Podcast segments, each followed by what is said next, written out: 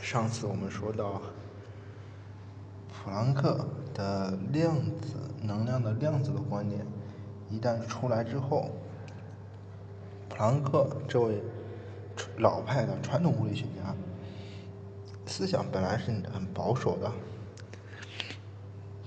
然后当他提出能量观点之后，自己就开始对自己这个理论产生了很大怀疑。为什么他自己会怀疑呢？因为首先。如果量能量是量子化的，那么麦克斯韦理论便首当其冲的站在最应该受到质疑的地位。这在普朗克看来是不可思议、不能想象的。但是事实上，普朗克也没有把这个当做一个问题。为什么？因为在他看来呢，量子的假设不过不是一个真正的物理真实。而纯粹是一个为了方便而引入的假设而已。普朗克压根儿也没有想到，自己的理论在历史上将会有着多么大的意义。当后来一系列的实验事实，把这个能量量子化这件事儿的背后的意义一点点揭露给他看的时候，他简直不敢相信自己的眼睛。并且感到特别的惶恐，有人就这样开玩笑说：“弗兰克呀，你就像童话里的那个渔夫，亲手把魔鬼从封印的瓶子里放了出来，自己却被魔鬼吓得半死。”然后有着十几年的时间，量子论不断被自己的创造者所抛弃，普朗克本人就曾经抛弃过量子理论。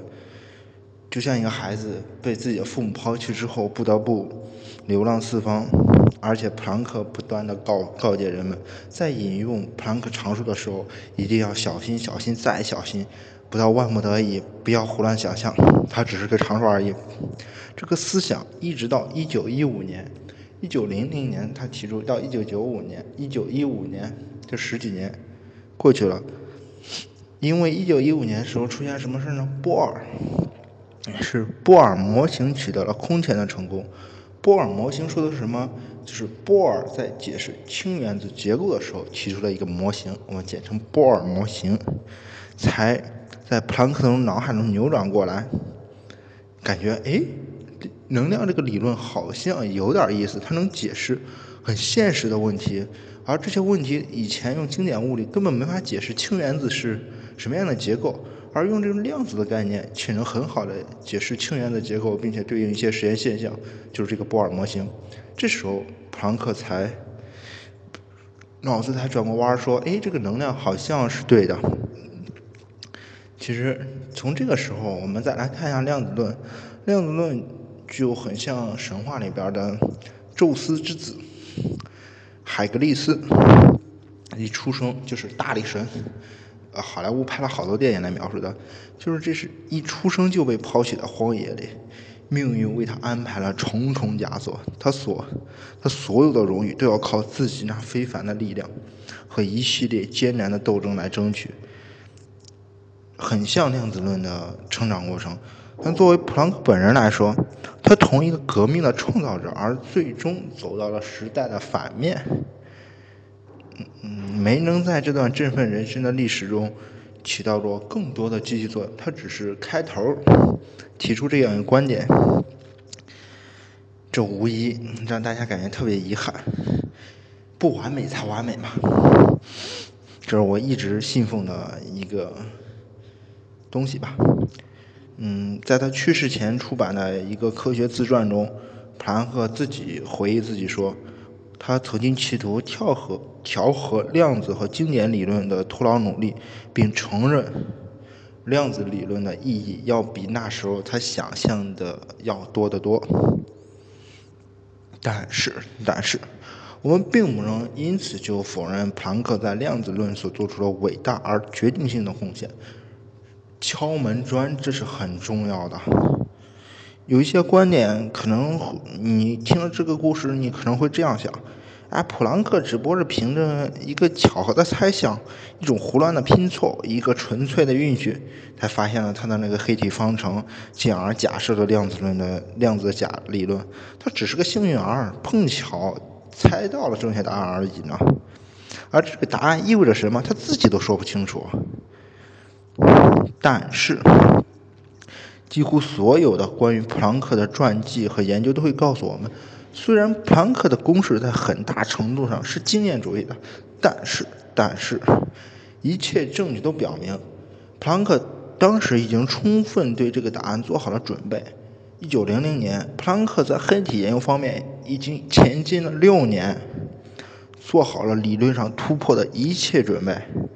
其实当时他自己也非常清楚了，经典的电磁理论已经无法解释这种实验现象了，必须引入热力学解释。而这样一来，辐射的能量不连续性已经是一个不不可避免的结果，就是他在理论推导中，这个结果不可避免，必须要推出来。这个概念其实早就在他脑海中形成了，虽然可能普朗克本人当时没有意识到这一点，或者意识的不是很。很清晰，但是有一点不得不承认，就是这个思想在他潜意识中已经相当成熟了，才能呼之欲出嘛。正是因为如此，他在导出方程式后的短短时间里，以最敏锐的直觉，物理直觉，是一个伟大的物理学家，基本他们都必备的那种直觉，直觉蕴含出了那个。无价的假设就是能量量子分，能量是一份一份。普朗克是一种那个时代非常难得的开创精神和态度来对待黑体这个难题的，他为后人打开的一扇通往全新的未知世界的大门。无论从哪个角度来看，这样伟大的工作意义是不能低估的。就像这个人帮你推开了一个门，虽然他不知道门后是什么东西。根本就不知道这个门是什么东西，但是它毕竟和你推开了。我们再反观普朗克这种保守态度，也不是偶然的，是因为量子理论这个思想实在太惊人了，太过于革命了。从量子理论的成长历史来看，有着这样一个怪圈：科学巨人们参与了推动他的工作。却终于因为不能接受他惊世骇俗的解释，而纷纷站到了对立面就是保守的一方，在这个名单上，除了普朗克，更有一些牛逼哄哄的名字。我给大家念说一下，大家听听这些名字，自己认识吧。更有瑞利、汤姆森、爱因斯坦、德布洛伊，乃至薛定谔。这些不仅上是物理学史上最伟大的名字，好多更是量子论本身的开创者和关键性人物。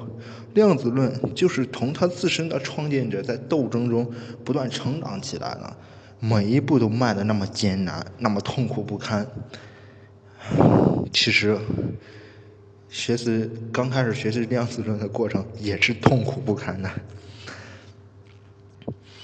我们回头再去看这些激烈的思想冲击和观念碰撞，是很有意思的。我们说的就是这个事儿嘛。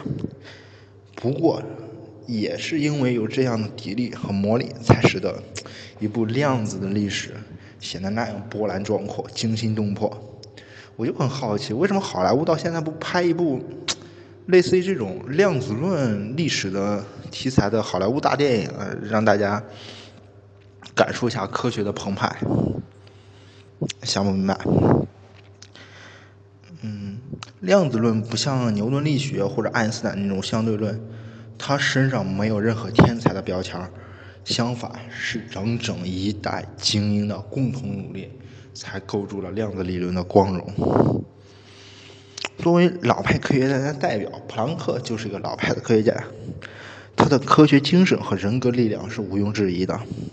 是可敬的，在纳粹统治的时期，正是普朗克的努力，才使得许多犹犹太籍的科学家得到了保护，得以继续工作。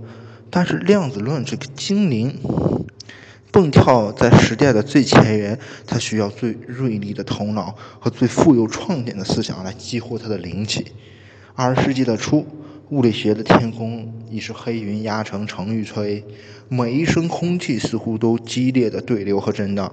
一个伟大的时代需要伟大的人物，有史以来最出色、最富有激情的一代物理学家便在这乱世中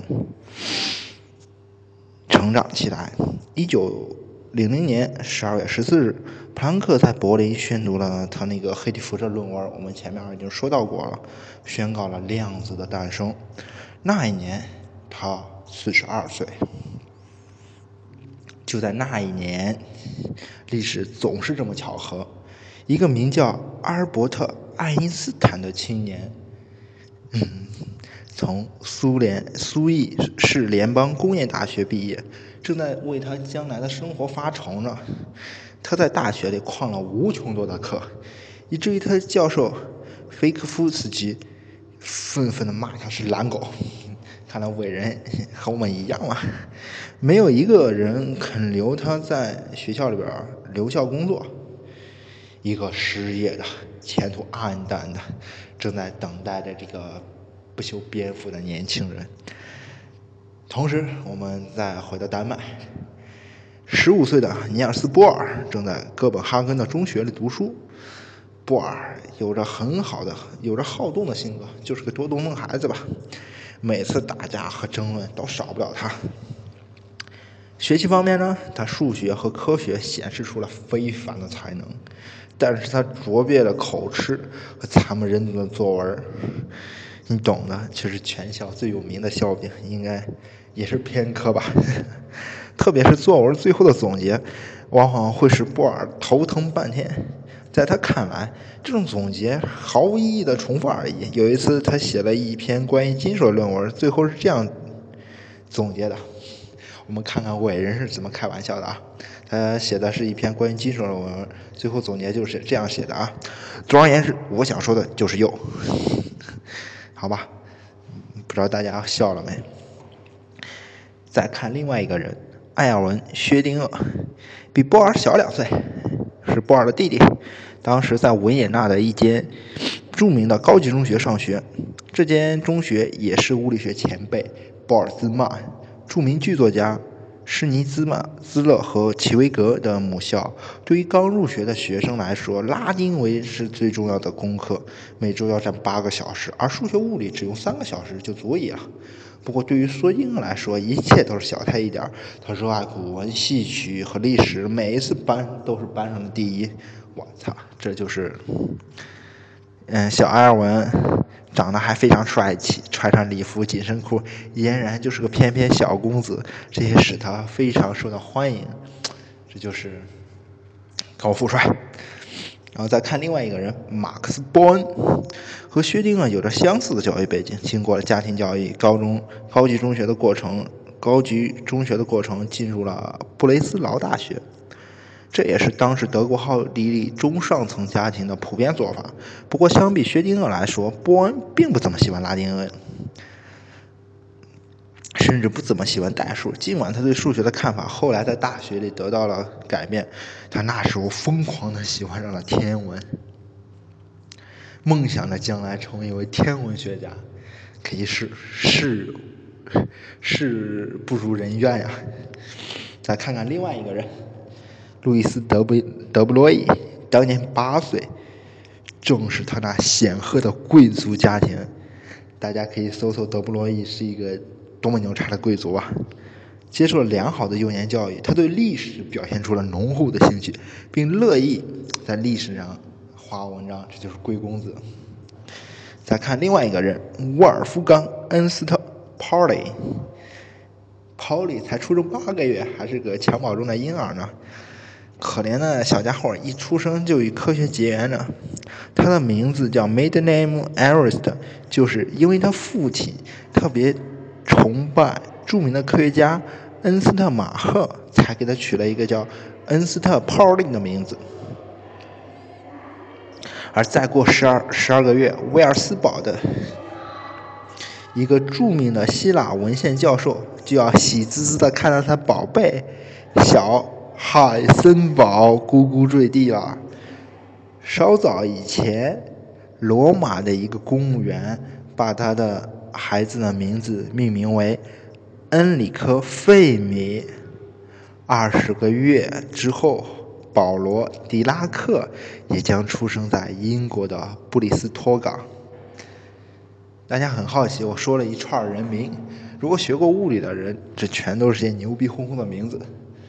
在我们节我们的节目里边，他就是我们所有的演员。我们今天的演员总算到齐了，我们的好戏明天正式开始。谢谢大家。